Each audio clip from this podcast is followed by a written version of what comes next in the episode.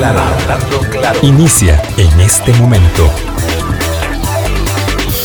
Colombia. Con un país en sintonía, son en punto a las 8 de la mañana y hoy es jueves, pasado por agua.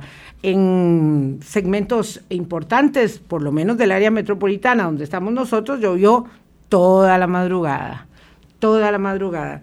Así que si usted tiene filtraciones, si tiene problemas, bueno, si su casa tiene filtraciones, si tiene problemas con la canalización de las aguas, este es el momento de las pruebas y de la atención, porque lamentablemente lo que no hacemos preventivamente o en términos de mantenimiento predictivamente, lo tenemos que hacer mm, en términos de reparaciones, de mitigaciones, como el caso de esta servidora. Ahí estoy sufriendo con un, con un problema de filtración en mi, en mi barrio. Pero bueno, eh, todos tenemos que eh, emplearnos con ello a fondo, eh, sobre todo cuando observamos la disposición inadecuada de residuos en parques, plazas, áreas comunes, aceras. En fin, este es el, el, sufrimiento de todos los años cuando tenemos tan malas, tan malos hábitos de mantenimiento y tan malas costumbres también. hoy tengo el gusto de conversar con don Alejandro Barahona Kruger, mi buen amigo politólogo.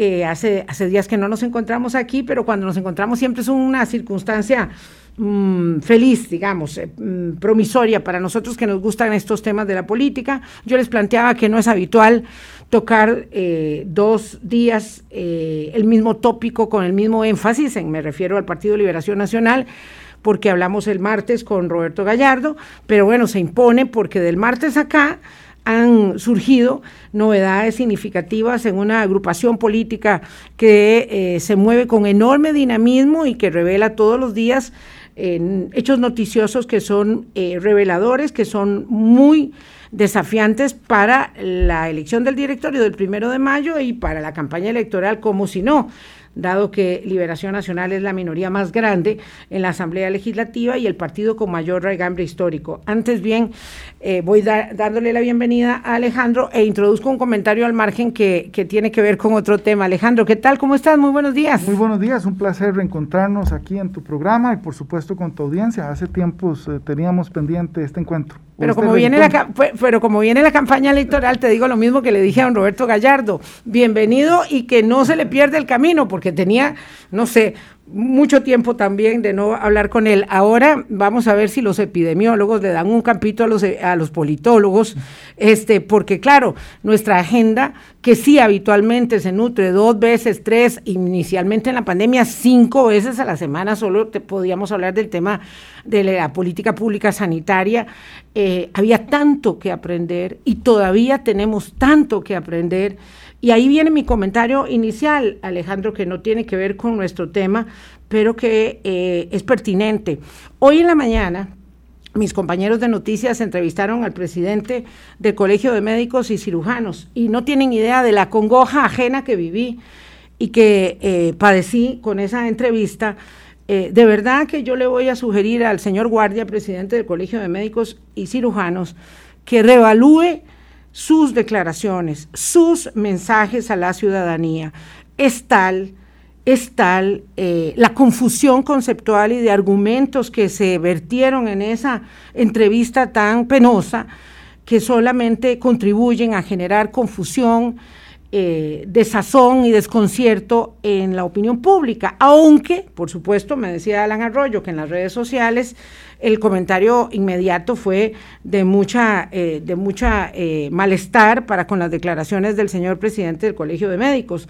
No puede el Colegio de Médicos, en la persona de su presidente, pedir que se importen vacunas al país para luego admitir que no aceptarán vacunas que no estén como la política pública sanitaria lo ha establecido con meridiana claridad, avaladas por la FDA o la Agencia Europea de Medicamentos. No puede eh, sacarse de la manga supuestos convenios con fundaciones internacionales para traer vacunas al país cuando el mercado privado de vacunas no está abierto, cuando el gobierno de la República ha hecho negociaciones directas con las farmacéuticas, como las farmacéuticas lo han hecho con todos los otros países.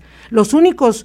Eh, los únicos convenios de gobierno a gobierno serían posibles si nosotros decidiéramos poner la vacuna rusa o la vacuna china o la vacuna cubana. Y eso no se ha decidido porque no son vacunas avaladas por agencias internacionales de medicamentos. Entonces, por favor, pongamos eh, los mensajes y las ideas claras, sobre todo cuando provienen del Colegio de Médicos y Cirujanos del país, que es una institución eh, que tiene voz, que tiene voz, ¿verdad?, en el entramado público, en el escenario público, y que no puede confundir a la opinión pública. Eh, fueron muchas, muchos los desaciertos de esa entrevista, lamentablemente, y yo espero que ellos puedan digamos, rectificar adecuadamente sus mensajes, la elaboración de sus mensajes para que no generen confusión. Y si tienen problemas con el Ministerio de Salud o con la caja, que los diriman donde deben eh, dirimirlos, pero que no confundan a la opinión pública, estableciendo que hay lentitud en la vacunación porque no se quieren traer vacunas de donde no se pueden traer o de donde no se deben traer. Son las 8 o 6 minutos de la mañana, don Alejandro wow, cómo se mueve Liberación Nacional en estas últimas horas. Eh, todos los días tenemos noticias y yo mm, voy a partir de este punto, de esta premisa que hemos elaborado en los últimos días en el programa para ponerte a tanto. Yo digo que Liberación Nacional, el único, el único lujo que no se puede dar es no estar sembrado a la segunda ronda de las elecciones del 2022. ¿Cómo lo hace? ¿Cómo construye ese camino para que no termine en una estrepitosa derrota como en el 14 y en el 18, pues eso es lo que, lo que estamos observando y, ya me podrás dar tus impresiones respecto de lo, que, de lo que vas observando. En la mesa, por supuesto, el acuerdo eh, Figueres Álvarez de Santi, eh, la nominación de Silvia Hernández como candidata a la presidencia del directorio legislativo para el próximo primero de mayo, que hoy nos eh, sorprende la nación señalando que la candidatura de doña Silvia forma parte de ese acuerdo, cosa que yo honestamente pensé que no formaba, pero bueno, pero, pero la información de, la, de, la, nación dice otra cosa. la circunstancia tan acongojante del secretario general del partido, don, don Gustavo Viales, y bueno, ahí podemos ir desengranando otros asuntos, pero Liberación tiene un peso, una responsabilidad histórica enorme en la, en la Segunda República. Y por lo tanto yo siempre digo que tiene más, más responsabilidad, más obligación eh, de responderle no solamente a los militantes, sino a la ciudadanía en general democrática que abraza la institucionalidad del país, aún con todos sus descosidos y sus raídos que muestra el traje. Bueno, eh, concuerdo que los partidos políticos, y arranquemos por los más longevos hacia el presente, tienen una enorme responsabilidad en esta coyuntura.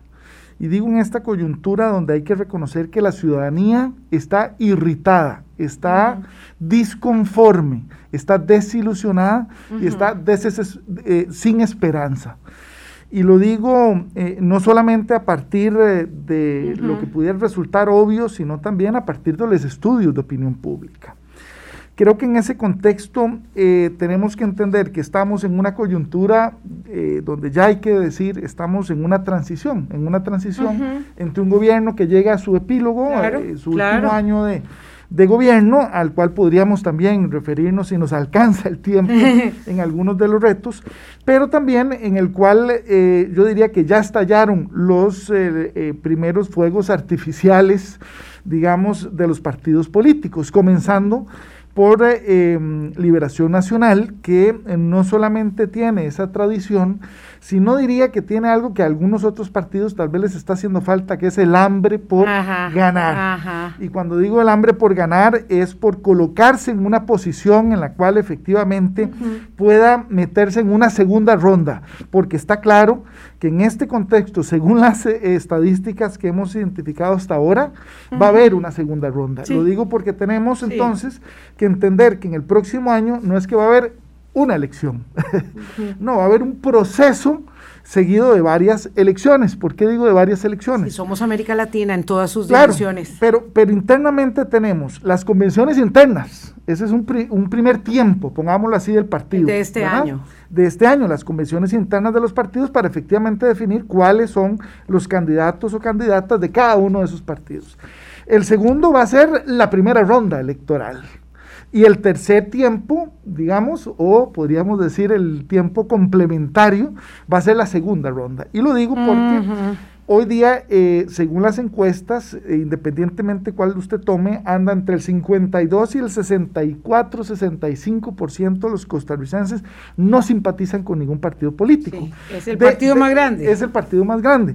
De los que, de esa tercera parte, por decirlo así, que claramente se identifica, de esa tercera parte hacia la mitad, digamos, que se identifica con algún partido o algún eh, aspirante, porque realmente ahora estamos en la transición entre los aspirantes a precandidatos y los, y los precandidatos. Ah, exactamente, sí. Entonces, en ese, en ese, en ese proceso, de, podríamos hablar que de una tercera parte, aproximadamente a una mitad del electorado, dependiendo de la encuesta que usted utilice, eh, eh, tiene una percepción hoy día, y eso tendremos que ver si cambia a lo largo del tiempo, donde efectivamente hay una preferencia por liberación nacional. Y por eso la importancia alrededor no solamente ese proceso de acomodo, de negociación interna dentro de liberación nacional, sino también, diría yo, y, y pasando, digamos, sin querer pasar de puntillas, pero pasando rápidamente el tema de de, el, no solo el acongojante, diría yo, el, el, realmente vergonzoso momento que vive el diputado Viales,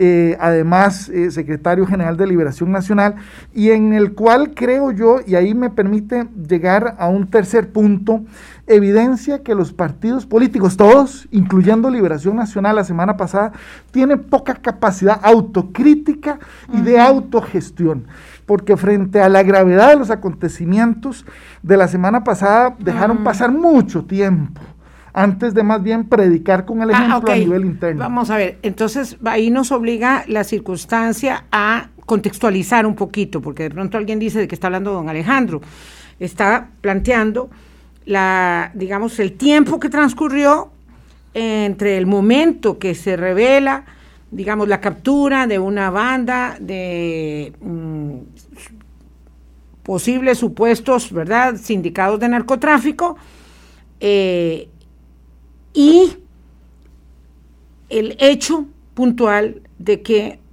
el diputado Gustavo Viales visitó la casa del sujeto que está sindicado como líder de esa banda narco, que tiene una casa, una mansión, entiendo yo, en la zona sur, y estaba alquilando un condominio aquí en Flores de Heredia, me parece. Entonces, él visita el condominio, ¿verdad? Va a recoger eh, una llave USB, al parecer, con unos datos y unos papeles, según entiendo, ¿verdad? Porque eso no está como muy claramente establecido todavía. Y resulta que días después se da a conocer que ahí se hizo un allanamiento porque ahí vivía el líder de la banda.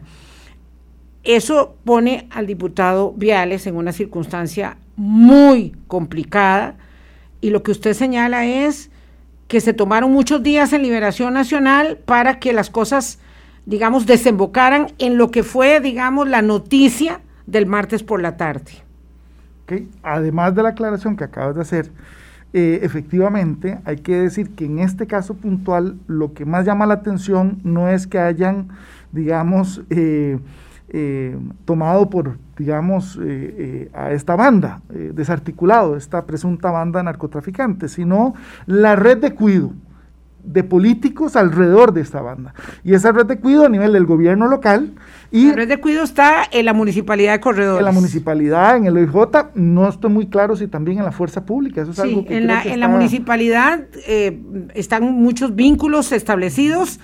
Y en el OIJ hay dos detenidos. Hay dos detenidos, igual que eh, con medidas cautelares el presidente del Consejo Municipal de Corredores, y además, eh, eh, según las investigaciones, cercano al padre del diputado Viales, que es el alcalde además. Entonces, lo que digo es que frente a este contexto, en un partido como Liberación, que no es la primera vez que se ve implicado en penosos casos de eh, filtración del crimen organizado, es que se tardaron mucho tiempo. Vilma, usted y yo probablemente sabremos reconocer que ya la información estaba desde la semana pasada y, prácticamente creo que hubo, no solamente dentro de Liberación, sino de otros de los partidos, un compás de esperas eh, digamos, dando tiempo a que tuvieran capacidad de reacción. Y esa capacidad de reacción... Claro, pero era propio que los otros partidos estuvieran esperando hasta que, digamos, fue como muchas horas y saltó me parece que el Frente Amplio con José María Villalta y em, Pedro Muñoz del PUS a exigirle cuentas, ah, perdón, Luis Ramón Carranza del PAC también a exigirle cuentas al diputado que dijo el lunes que eh, se iba a pronunciar en las próximas horas. Lo que hizo el martes don Gustavo Viales fue varias cosas. Renunciar a la presidencia de la Comisión de Narcotráfico de la Asamblea Legislativa, separarse de la fracción del Partido Liberación Nacional temporalmente, eso es algo simbólico, digamos, separarse de la Secretaría General del partido. Es que hay que ver que Gustavo Viales tenía una enorme concentración de poder porque era secretario general del partido eh, y, muy significativo, renunciar a la inmunidad renunciar voluntariamente a la inmunidad, que lleva aún un proceso, pero que, eh, digamos, eh, habla de su disposición de someterse al proceso. Claro, pero a partir de esta aclaración me parece que tanto Liberación como los partidos de oposición tenían que actuar con mayor perdón, celeridad. celeridad preventiva, preventiva. Eh, y no necesariamente esperar, como también hace muchas veces el, gobierno, esperar que se le haga una bola de nieve muy grande antes de tener que actuar. Lo que siempre ellos critican de gobierno les pasó a ellos mismos. Y eso entonces... Claro, porque es distinto cuando, cuando es eh, en tu problema, en tu casa. Claro, pero ahí es donde eh, no solamente hay que estar preparado para reaccionar, eh, más en una organización con la historia que tiene Liberación Nacional. Ante con el semejante desafío que tiene adelante el 6 de junio. Y, además en el momento cúspide también en donde la atención mediática está centrada eh, precisamente en estos procesos de negociación interna dentro de Liberación Nacional en términos de las alianzas antes de inscribir. Claro, vea, vea qué, qué delicado este tema del tiempo, ¿verdad? El manejo de los tiempos. La reunión de la fracción era el lunes. Ese día no se realizó porque la cosa estaba en ebullición, sino que se dejó para el martes. Entonces el martes cae, bueno, eh, otra nota al margen, ¿verdad? Nota a pie de página, la adición de doña Laura Chinchilla a don Carlos Ricardo Benavides, que me imagino que si se hubieran dado cuenta que la cosa estaba tan terrible ese día, no la hubieran hecho ese día, obviamente no. sí, no debieron haberla hecho ese día. Cae la reunión de la fracción para decidir la nominación. Pésimo día también, porque ya si la habían postergado del lunes, la hubieran postergado para el otro lunes. Y la conferencia de prensa de Gustavo Viales, que evidentemente era lo que tenía más atención mediática. Tanto entonces que la candidatura de doña Silvia Hernández me parece, y bueno, que pugnaba con don Juan Jiménez, me parece que se queda, digamos, interrumpida en dos tiempos. una en la tarde y luego se tiene que suspender, viene la, la conferencia de Gustavo Viales y la elección ya en la noche, ¿verdad? Que fue una, una, una puja fuerte, fue la tercera ronda en la que salió doña Silvia Hernández. Eh, y que ahora sabemos que fue parte del acuerdo eh, Figueres Olsen Álvarez de Santi, según el diario La Nación. Vamos a ver, porque hay que hablar con, con, los actores, pero bueno, La Nación hace una reconstrucción de los hechos de las horas previas, una reunión en la casa de don Antonio Álvarez. En la casa de don Antonio hay unas reuniones que realmente a mí me gustaría, me gustaría que me invitaran a veces. Ahí fue donde se decidió que don Johnny Araya no fuera a la elección en la segunda ronda. ¿Se acuerdan? Eso es memorable. Este, y, ahí se toma la decisión el lunes en la noche, según entiendo yo, de que, pues, del impulso. Vamos, el impulso de, de, don, de doña Silvia eh, por parte de don Antonio, yo se lo decía al mismo don Antonio que me lo comentaba, pues a mí me parece que es parte del juego político, tanto como don Rodrigo Arias impulsaba con mucho entusiasmo a Warner Jiménez.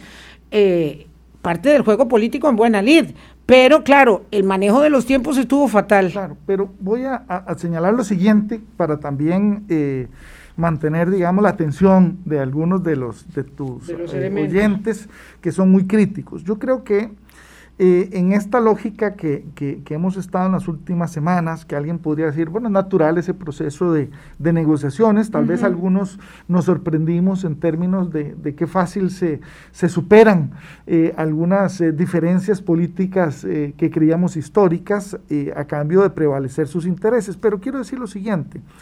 Creo que a nivel de liberación nacional, y lo digo a partir de liberación nacional, pero esto que voy a decir le cae a todos los partidos políticos me parece que no se está prestando atención al pequeño y más grande detalle de esto. Y me parece es que eh, se está en lugar de procurando resolver, y aquí viene el tema, la ruptura política o política electoral ciudadana o sectorial también, y o sectorial, Mm, procurando desde un partido con la experiencia de liberación nacional entender no solamente que la ciudadanía está irritada, sino que hay rupturas, hay rupturas eh, en donde los territorios se sienten abandonados, donde la ciudadanía no está en el centro de la agenda de política, no solamente del gobierno, sino de los partidos a nivel legislativo. Me parece que Liberación no está predicando con un ejemplo, digamos, de, de experiencia, el procurar más bien no solamente un proceso de negociación interna, sino una definición de agenda temática que se acerque a las demandas de los sectores que, de los sectores y de la ciudadanía que francamente eh, decía ah, desde el principio del programa, tiene razón para sentirme, sentirse y sentirnos. Me involucro también un poco en esa, en esa lógica Defraudados, desanimados, desanimados desilusionados, irritados, y en el cual en lugar de estar creando la esperanza en torno a una agenda que responda a la coyuntura actual, me parece que lo que estamos viendo eh, es más bien la reproducción histórica del mismo juego político. Y entonces aquí me parece que hay un, una primera gran enseñanza una, una un gran llamado de atención para ellos, claro. Claro, eh, pero en esa misma línea creo que hay que recordar que son los partidos políticos, porque pareciera que hasta Liberación Nacional eh, ya lo, lo, vio o no lo tiene presente. Eh, un partido político es una organización de personas y sectores tendientes a acceder al poder político a partir de negociaciones internas que tienen que involucrar los intereses a través de una agenda y una conformación de equipo, básicamente. Entonces, cuando estamos hablando de que en este contexto histórico, no solo Liberación Nacional, sino me parece que el resto de los partidos está obviando ese elemento básico de su fundamentación, entonces lo que está haciendo es eh, diría yo, eh, abonando argumentos o motivos para esa fractura, esa ruptura que hay actualmente. Y ahí creo que ciertamente eh, el tema ético, para ligarlo al tema anterior, no es monopolio de un partido político. Es más, a mí me preocupa que algunas personas estén contentas o se... O, o, no sé si están contentas, pero celebran que el Partido de Acción Ciudadana haya quedado tan debilitado éticamente. No, e, e, esa no eso no es motivo de celebración. Eh, ¿Por qué? Porque todos los partidos deberían de ser éticamente congruentes para poder efectivamente tener la confianza de la ciudadanía y los sectores y la credibilidad para poder gobernar. Los, los políticos dicen el país es ingobernable. No, no, a ver, en este contexto donde los mismos políticos han debilitado su mandato político, ciertamente se les hace más difícil si no tienen capacidades eh, o competencias, pero además no tienen la conciencia sobre esta coyuntura. Entonces, si estamos en una crisis, y aquí me meto en la coyuntura actual, de la profundidad histórica, con esto eh, cierro la idea, eh, con la profundidad histórica comparable a la de principios de 1980, los políticos y los partidos políticos tienen que mostrarse con la capacidad para gobernar en este contexto y no sacarnos las fórmulas históricas viejas para decirnos lo que vamos a hacer es lo que no hemos hecho en el pasado. No, es una coyuntura en que todo cambió y, dentro de eso pareciera que los partidos no se han dado por notificados. 8.24, es momento de hacer una pausa y cerramos este primer segmento con una elaboración de fondo que hace Alejandro Barahona Kruger eh, para liberación y que aplica para otros también, dice él. Ellos están concentrados, ¿verdad?, en el día a día, en la distribución de la cuota de poder, en cómo, ¿verdad?, se hace, se articula la convención o la elección del directorio, pero no están observando lo más importante, que está viendo de ellos, que le reflejan al electorado, ¿verdad? y si van a tener eh, los votos necesarios para el primer tiempo, para el tiempo importante, ¿verdad? Para la final del campeonato y para el tiempo, para el, para el tiempo extra que implica el proceso electoral que arranca ahora y terminará previsiblemente, uno podría eh, señalarlo, en abril del 2021, del 2022. Vamos a pausa. Hablando claro. Colombia. Con un país en sintonía 829, por supuesto no podemos agotar eh, los temas y las derivaciones eh, de lo que conversamos hoy con Alejandro Barahona, pero bueno, vamos a seguir. el, el martes si, si, si, la agenda se sostiene, porque la agenda hay que cambiarla a cada rato, vamos a tener a don Constantino Urcullo y seguimos hablando de este tema. Eh, hay dos cosas sustantivas. Una es en qué está Liberación, ¿verdad? Si está en lo que debe estar, Liberación, el PUS, eh, no sé, la Alianza Liberal, si están en lo que deben estar o, están en el juego, ¿verdad? De las sillas, eh, que es muy significativo, forma parte de la, del hambre de poder pero que no puede ser solo lo único. Y la otra, el otro gran tema, la otra gran arista, es, eh, digamos que Liberación particularmente se está enfrentando hoy a un, a un fantasma del pasado. Es el partido que históricamente le ha correspondido, le ha tocado, digamos, vivir episodios muy conmovedores relacionados con el tema de penetración de figuras eh, con vínculos tengo que escoger todas las palabras, con el narcotráfico, ¿verdad? Entonces, esto que fue durísimo en su momento, ¿verdad? Con figuras tan prominentes como el mismo expresidente, que de Dios goce, don Daniel Oduer, como el exdiputado Leonel Villalobos eh, y, una serie más de personas, ¿verdad? Ricardo Allen, qué sé yo, Comisión de Narcotráfico 1, Comisión de Narcotráfico 2, Comisión de Narcotráfico hoy, ¿verdad? Esto, esto es un trago, es decir, hay que entenderlo, esto es un terremoto en liberación nacional para ellos internamente. ¿Cómo se, cómo se levantan de esto? Porque el diputado Viales habló y nadie más ha dicho una sola palabra. ¿Verdad? En el partido. O sea, ¿qué, ¿qué, planteamiento hace la fracción parlamentaria? ¿Qué planteamiento hace el comité ejecutivo o el directorio político de cara a una circunstancia tan gruesa que no implica más que el hecho de que hay una penetración de vínculos del narcotráfico en la, en la Corporación Municipal de Corredores, con un presidente municipal que es de Liberación Nacional, un alcalde municipal que es de Liberación Nacional, que no establece responsabilidades, yo quiero ser muy clara en eso, eh, ¿verdad? Policiales ni, ni judiciales, pero sí, digamos, un costo político muy elevado. Dejémoslo ahí en, esa, en ese ámbito para no eh, excedernos, porque esto es muy delicado. Eh, totalmente de acuerdo, no solamente en lo delicado que es, sino en que esto debería estar generando no solamente un ejemplo en términos de transparencia, sino también de investigación. Y lo digo porque cualquier experto en seguridad, yo no me considero uno, dice que los casos que conocemos son apenas la punta del iceberg, o sea, una parte pequeñita de lo que subterráneamente realmente está. Yo me pregunto, dentro de Liberación, quiénes serán esos padrinos y madrinas que han acompañado y lo digo no solo desde una perspectiva política, sino cuidado, y son de alguna manera personas que también podrían estar Em, eh, eh, identificadas con nexos cuestionables.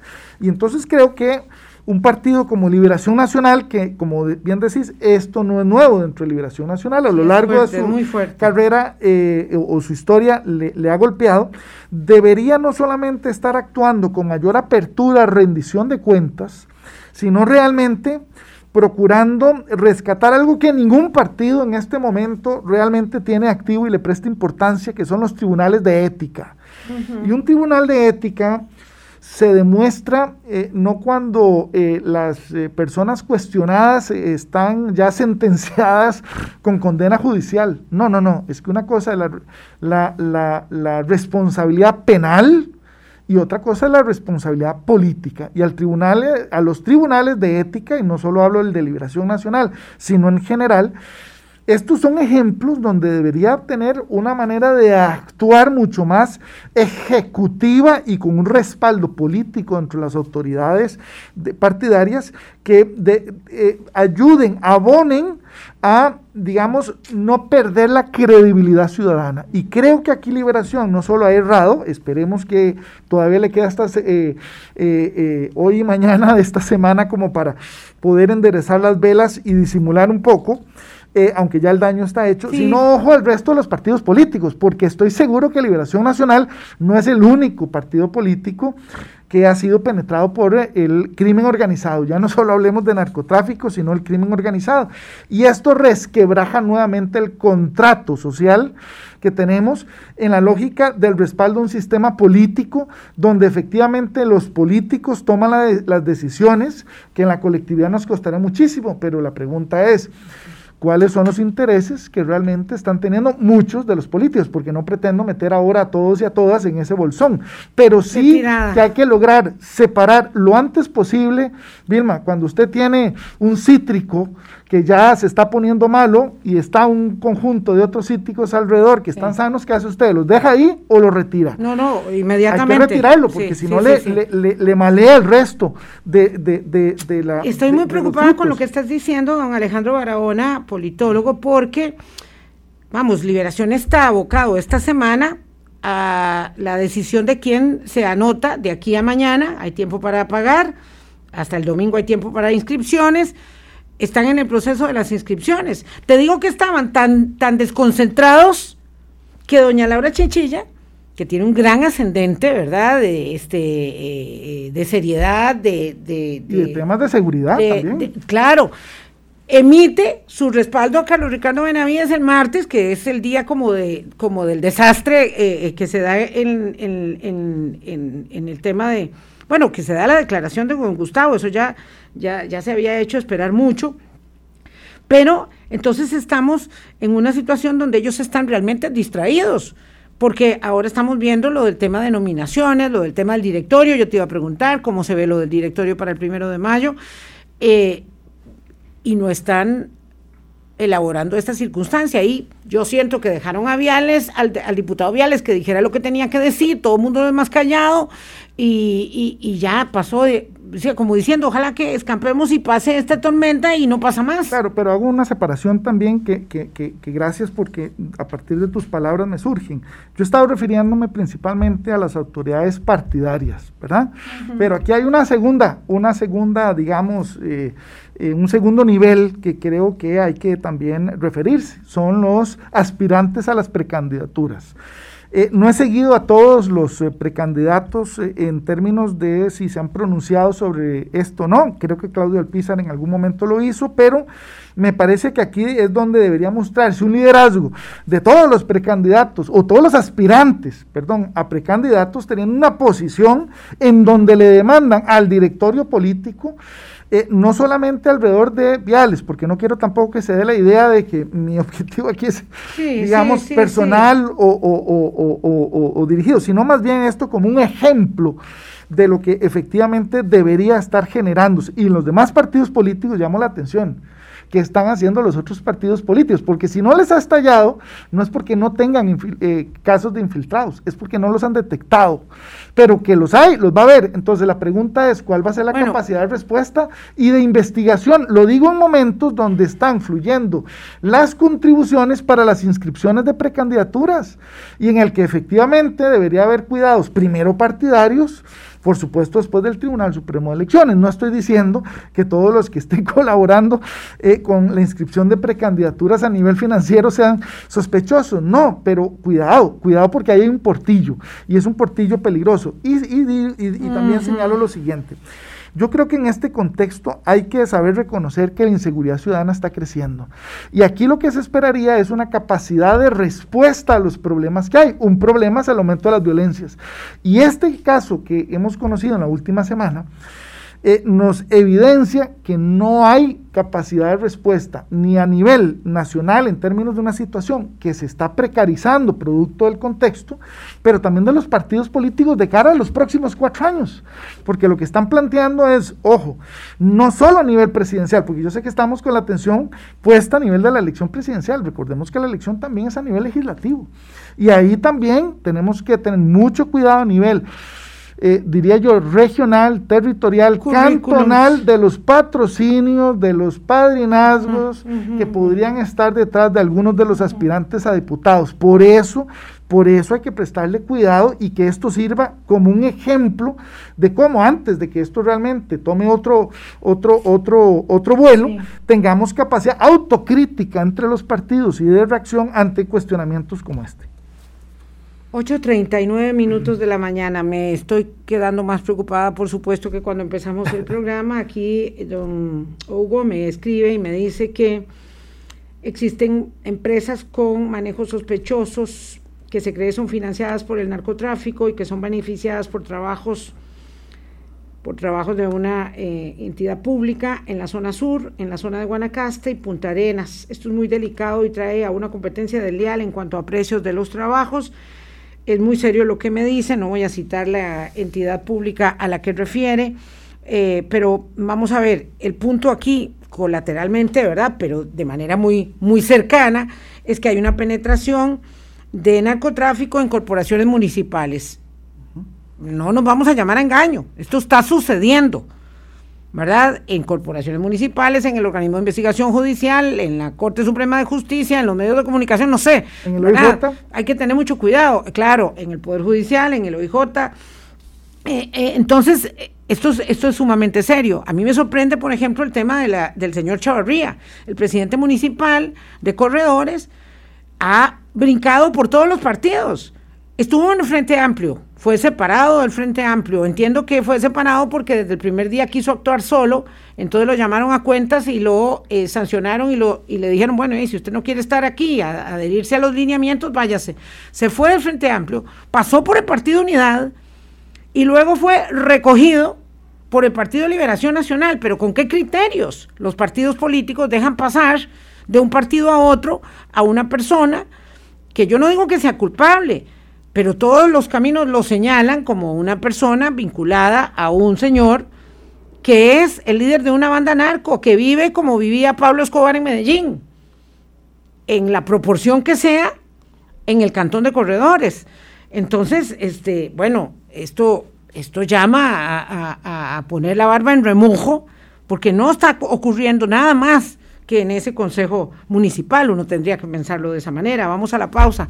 Regresamos Hablando claro. Colombia. Con un país en sintonía son las 8.43. Este no pretende ser eh, el abordaje integral del tema, por supuesto que no, de un tema tan complicado como la infiltración de actividades ilícitas en los partidos políticos, en las campañas electorales.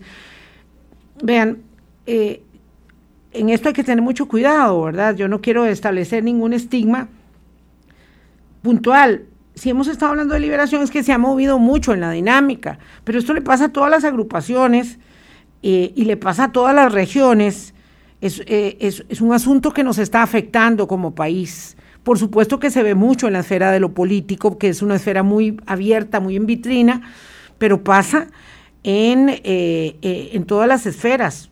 El narcotráfico está penetrando en todas las esferas. ¿Verdad? Eh, eh, y ya lo sabemos bien, están pagando con droga aquí y eso significa una colocación eh, desmedida mm, de droga que afecta también a nuestra juventud, ni qué decir aprovechando las circunstancias y dificultades de del empleo, de los recursos, de las mujeres que son llevadas a comisión de delitos por esto, en fin, es un tema muy amplio. No lo estamos abordando hoy, sino tangencialmente, y no pretende ser este una estigmatización. Yo quiero que quede claro, porque soy muy abanderada de la institucionalidad democrática eh, del partido en particular, pero lo está sufriendo y no se puede evadir. ¿Qué debe hacer? ¿Cuál es la ruta, Alejandro Barahona? Porque nos quedan 10 minutos escasos, cuál es la ruta que debe seguir Liberación Nacional y otras agrupaciones políticas de cara a esto, porque es muy fácil, digamos, que se le vayan encima a todos, porque no son ellos, mañana son otros, y entonces sí, qué problema, ¿verdad? ¿Qué, cómo me explico? Totalmente. Y, y, enhorabuena que hagas esa pregunta para que también podamos eh, ayudar a, o al menos contribuir en eh, ponerle luces a cuál debería ser la ruta de, por el que debería transitar la solución. No me creo el dueño de las soluciones, simplemente donde por donde creo que debería transitar. Lo primero es, eh, la política necesita honestidad eh, a graneles, o sea, en grandes cantidades. Y si esto no es así, difícilmente en la parte de comunicación política se va a lograr recuperar la credibilidad. El segundo aspecto tiene que ver con la coherencia ética. Y cuando hablamos de coherencia ética es una serie de valores que comparten las personas en una organización. Y eso me parece que todos los partidos tienen que tenerlo. No debilitar a un partido porque dice que lo tiene, sino más bien fortalecer esa área entre todos los partidos, especialmente en este contexto. Y es un tema que se ha manoseado feo porque se, se degrada el tema de, de, la ética y, del, y de la importancia y la trascendencia que ello tiene. Claro, pero tenemos que ver que efectivamente un llamado a la ciudadanía es a volver a dignificar la política. Y, los, y muchas veces las personas que están en política hacen la separación entre los políticos y los politiqueros. Bueno, un elemento me parece crucial para poder definir esa, esa diferencia es precisamente el tema del ejercicio de lo político a partir de ciertos principios y valores. Donde además quiero sumar lo siguiente. La política es el arte de tomar decisiones. claro, no está definido para quién, para una colectividad o para un sector o para quién o para mí. Entonces, creo que en esa lógica de tomar decisiones tiene que regresar al bien común. Y eso significa una agenda. Una agenda que en este contexto, según las encuestas de opinión pública, no es lo que dice Alejandro Barahona, deben estar centradas, y voy en el orden más o menos que la ciudadanía los prioriza. Desempleo. Desempleo y reactivación económica, costo de la vida, el tema de la pandemia que a veces sube y baja, la seguridad ciudadana, la educación y yo diría también el tema de eh, las mujeres, que son las que más han pagado la factura de la crisis económica. A las mujeres se les está cargando el doble que a los hombres los efectos de la pandemia.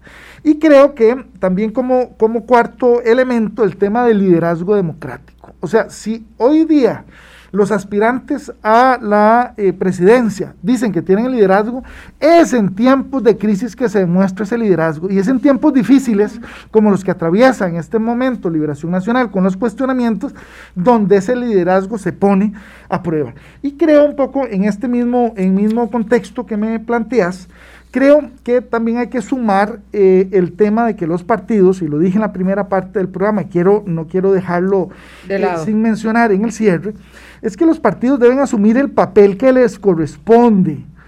Y cuando digo que les corresponde es crear los vínculos en términos de los temas, de las necesidades de la ciudadanía, de los sectores y de los territorios que se sienten con razón bastante abandonados eh, un elemento em, adicional creo que es efectivamente una ciudadanía que debe no solo informarse y saberse informar bien, sino agrego, a la, además de informarse, debe de educarse, o sea, generar criterios bien fundamentados a partir, ojalá, de la discusión, del intercambio Em, y yo creo que hay un elemento muy importante que sí quiero destacar de la ciudadanía, y es que es una ciudadanía que está denunciando. Lo hacen a través de los medios de comunicación, Bill, me acabas de mencionar, hacer una mención hace unos minutos. Lo vemos normalmente en las mismas denuncias que reciben los cuerpos policiales, OIJ, Fuerza Pública, son ciudadanos que están y ciudadanas que están denunciando. Voy cerrando con el tema de las instituciones de control judicial, donde tienen que poder llegar a finalizar los procesos. No se vale solo allanar y llamar a la prensa cuando se, se vale solo Eso tiene que llegar a sentencias y sentencias en firme. Y lo digo porque ahí están los cuestionamientos al tema judicial, no que inicien las investigaciones, es que eso concluya en algo. Porque si no se reproduce un poco ese sentimiento de impunidad. El tema de la prensa que quiero reconocer con, por ejemplo, con espacios como los que hoy estamos utilizando, en términos de abrir los espacios de discusión, tanto temas políticos, sociales, económicos. Y yo voy a decirlo así, hay que abrir esos, ese análisis a temas políticos, sociales y económicos como si se tratara de fútbol, para que veamos el tema de prioridad que tiene que haber en las agendas de los medios de comunicación. Yo no digo que el fútbol se les disminuya, pero si el fútbol en los medios de comunicación tiene a veces horas de horas de cobertura, yo me pregunto, ¿le estamos dedicando un balance así al tema político, económico, social, en un momento de crisis? Y creo que hoy lo estamos haciendo y eso tiene que servir como un ejemplo permanente en términos de fortalecer. Y voy cerrando con eh, un tema que mencionaba uno de los oyentes. Los empresarios. Los empresarios, la receta, diría yo, es simplemente ser socialmente responsables. No solo ser legalmente responsables, ser socialmente responsables. Y sé que lo digo en tiempos muy convulsos, muy difíciles, pero ser socialmente responsables no es solamente el tema de pagar los salarios que corresponden, pagar las cargas tributarias que significan, sino no competir deslealmente con eh, eh, el resto del parque empresarial. Y cierro con lo siguiente, yo creo que a nivel individual, a nivel de los ciudadanos, tenemos que entender que tenemos que actuar con responsabilidad, de una manera solidaria en lo que podamos hacer, pero siempre procurando predicar con el ejemplo. ¿Cómo le enseñamos a nuestros hijos? No por lo que nosotros les decimos, sino el ejemplo que les damos. Eso, si lo logramos hacer en términos no solamente familiares, comunales y laborales, probablemente va a sacar lo mejor de nosotros en un momento donde el país necesita lo mejor de cada uno. Entonces, las soluciones, las soluciones pasan por todos. Nadie puede decir la solución la tienen los políticos o la tiene la prensa o la tienen los empresarios. Todos tenemos en mayor o menor medida eh, eh, una responsabilidad en el tema, Vilma. Me gusta mucho tu enfoque, Alejandro, nos permite reflexionar, porque aquí la conclusión no puede ser, ¿verdad? Que salgamos todos ahí en las redes sociales diciendo qué barbaridad, este partido, esta persona, hay que masacrarla, esto es la política, es una cosa, un lugar común. ¿verdad? De meritar el ejercicio de lo político, de meritar la política y su participación. No, es el momento, digamos, de resolver, de sanear lo que haya que resolver, lo que haya que limpiar. Eh, exigirle a los partidos efectivamente que se enfoquen en, en, el mensaje, en el fondo y no solo en las formas, ¿verdad? Y no solamente en la lucha eh, de, las, de los puestos, de las sillas, eh, entendiendo que esas son las vías del acceso al poder político y que de eso se trata la democracia y que no vamos a cambiar la democracia, ¿verdad? Por muy raído el traje que esté, por otra forma de gobierno como la dictadura, bueno, imagínense si llegamos a una decisión eh, como que la democracia no vale la pena. Claro que vale la pena. Por eso hablamos de estos temas eh, muy frecuentemente, porque requiere de el entendimiento de todos. La democracia no es per se, eh, es una planta que hay que abonar, hay que curar, hay que deshiervar permanentemente y la tarea es de todos, de modo que el ejercicio no tiene que ver con un linchamiento mediático ni un linchamiento eh, de allanamiento, ¿verdad? Porque eso, claro, eso nos genera mucho rédito en lo inmediato, mucho fulgor y no nos conduce a mejorar el sistema democrático. Yo te agradezco muchísimo, Alejandro, tus reflexiones. Eh, a veces a uno se le cae un poco el moco, ¿verdad? Este, como ciudadano, como periodista o como politólogo. Eh, este es un golpe duro. A mí me parece preocupante, lo de liberación me, preocupa mucho. Eh, en cuanto ello afecta la solvencia de la institucionalidad, pero hay que mejorarlo y resolverlo. Y después hablamos de otros partidos porque no nos da tiempo. Nunca me da tiempo de hablar de otros partidos. Muchísimas gracias por la invitación y hago nada más la, reflexión de que en este contexto en el que hemos tenido que enfrentar una pandemia que es difícil, tenemos que reencontrarnos a partir especialmente del diálogo, del intercambio de propuestas, de ideas, de priorización de una agenda que efectivamente no puede ser solo una agenda gubernamental o política, sino una agenda ciudadana, sectorial, territorial institucional, que inclusive internacional también, para que, no creamos que solo estamos solos en esto. Claro, claro. Y en el cual efectivamente hagamos una reflexión. Yo sé que en tiempos de crisis muchas veces nos sentimos golpeados en el ánimo, sí. pero ¿cómo nos reponemos? ¿Cómo, ¿Cómo sacamos en este contexto lo mejor, yo diría, de todos y todas? Es que tenemos esa, obligación. Esa es la obligación que tenemos. Claro, es, que, es, vos volvés a ver a tus hijos, yo vuelvo a ver a mis nietos y entonces no hay no hay tiempo para estar con lamentaciones, ¿verdad? De que todo está malo y todo está malo y yo no hago nada al respecto, ¿verdad? Porque hablando de política yo siempre reconozco que me hice a un lado porque, bueno, pues que siempre he preferido ver los toros desde la barrera, porque claro que es mucho más cómodo aquí detrás del micrófono, y vos, para vos y para mí, que los que se animan a meterse en ese ruedo tan complejo, ¿verdad? Tan difícil como para estarlo señalando un día sí y otro también. Eso es muy fácil, pero eso no construye. Entonces la idea es construir, criticar cuando es necesario para mejorar y seguir adelante porque la democracia nos pertenece a todos. Buenos días, Ale. Muchísimas gracias. Alejandro Barahona, politólogo, de vuelta con nosotros para la campaña electoral. Muchas gracias. Que la pasen muy bien. Hasta mañana. Quédese aquí en Colombia con un país en sintonía. Después del micro, cuentas claras como todos los jueves. Chao. Hablando claro, hablando claro.